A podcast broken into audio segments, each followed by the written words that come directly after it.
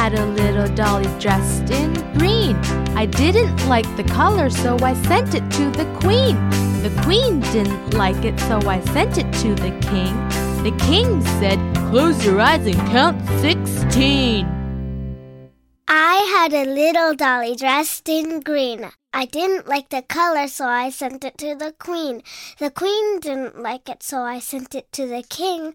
The king said, Close your eyes and count 16. Had a little dolly dressed in green. I didn't like the color, so I sent it to the queen.